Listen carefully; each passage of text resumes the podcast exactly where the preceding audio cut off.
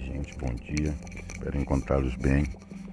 É, apesar dessa onda de frio que se abateu por nossa região e também por conta desse frio que as aulas presenciais foram suspensas, né?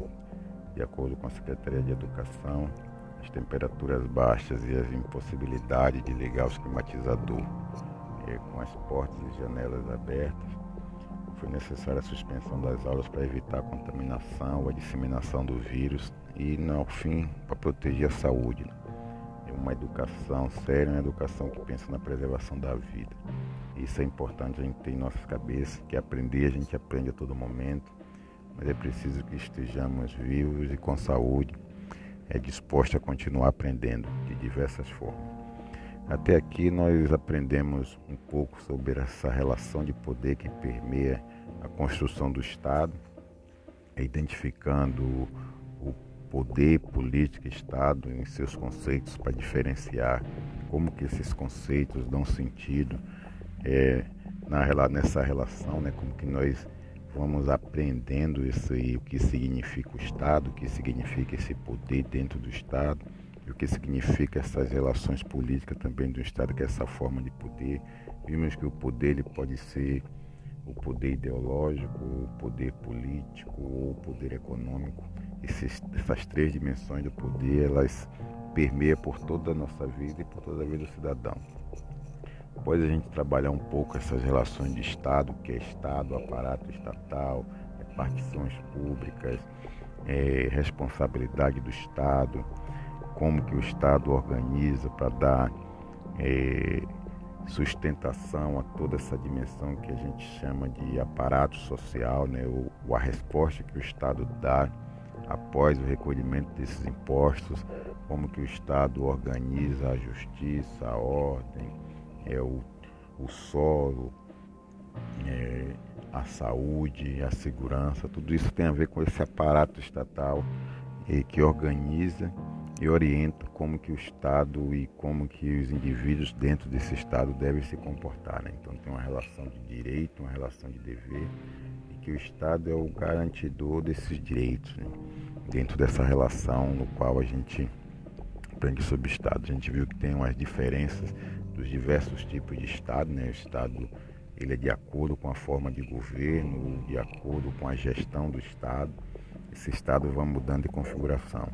E nós chegamos no fim aqui nas, nas nossas últimas aulas falando um pouco dessa relação do direito, né? como que surge essa ideia de direitos, direitos civis, que é o primeiro direito no qual o direito direcionado à pessoa, ao indivíduo, direito à expressão, direito ao pensamento, direito à propriedade, direito, direito à livre organização. Então esses direitos individuais, eles são de extrema importância para que o Estado dê o sentido com essa relação com o indivíduo.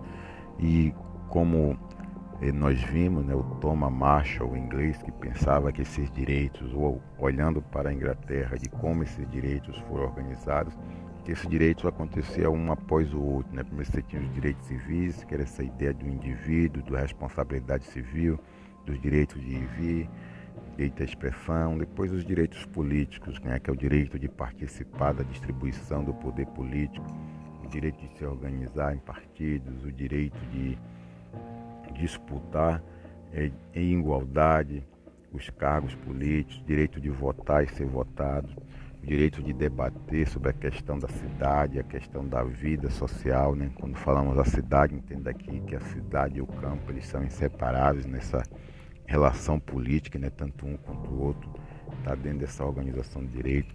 E por fim são os direitos sociais, né? esse direito à saúde, direito à vida, o direito à previdência, o direito à segurança, é, o direito ao saneamento básico, todos esses direitos que envolvem a preservação da vida.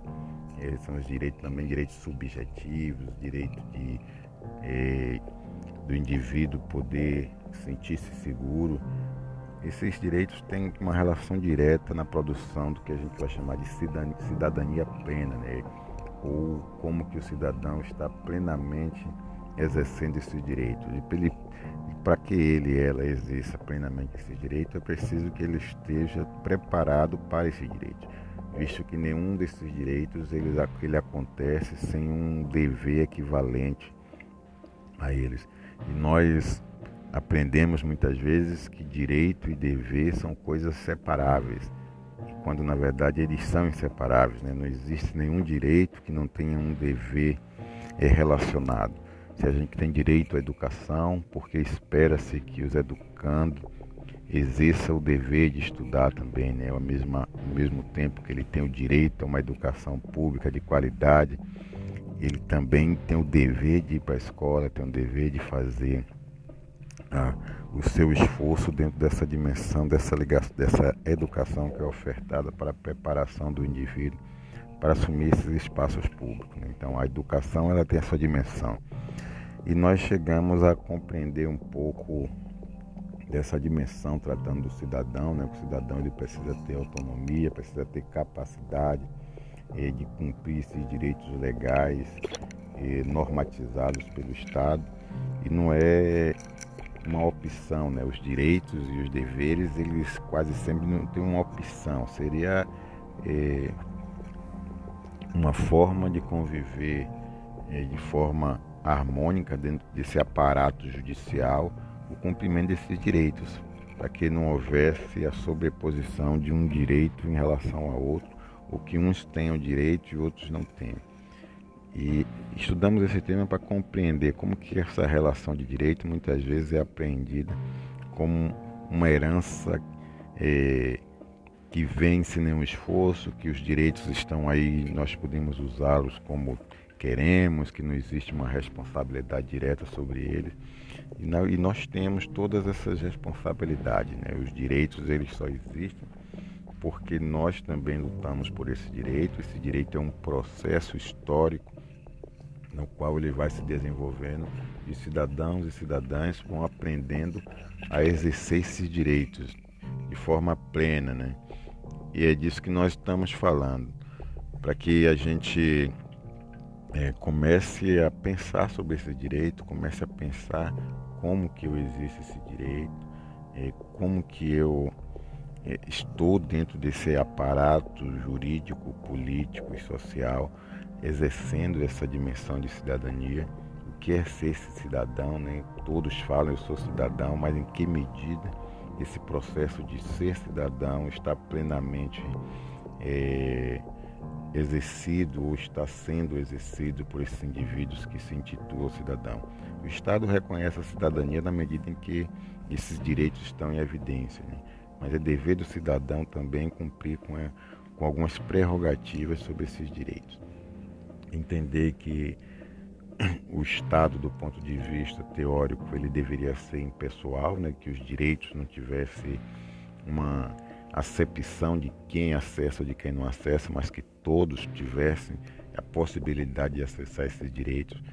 A gente vê que essa, na prática essas coisas às vezes não acontecem, que a gente ainda tem muito o critério do, do conhecimento, do apadrinhamento, do quem indicou, é, do meu, da minha relação pessoal com quem manda e a relação pessoal de quem obedece. Isso não é o exercício do direito pleno de cidadania. Né? O direito pleno de cidadania deveria ser regrado por leis e normas que todos os cidadãos soubessem como agir, de que forma agir, para que agir, de forma igualitária, né? que só assim, o, na apreensão desse direito de forma igualitária, que poder, poderemos ter uma democracia mais efetiva. E nesse sentido, a gente fez ali, tem dois textos para a gente comparar aí, mudando de direito, agora entendendo agora como se organiza essa questão do direito dentro de um sistema capitalista e os, e os direitos de cidadania no sistema socialista.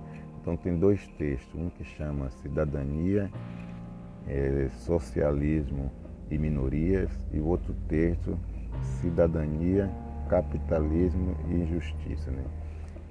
e desigualdades. Capitalismo, cidadania, capitalismo e desigualdades.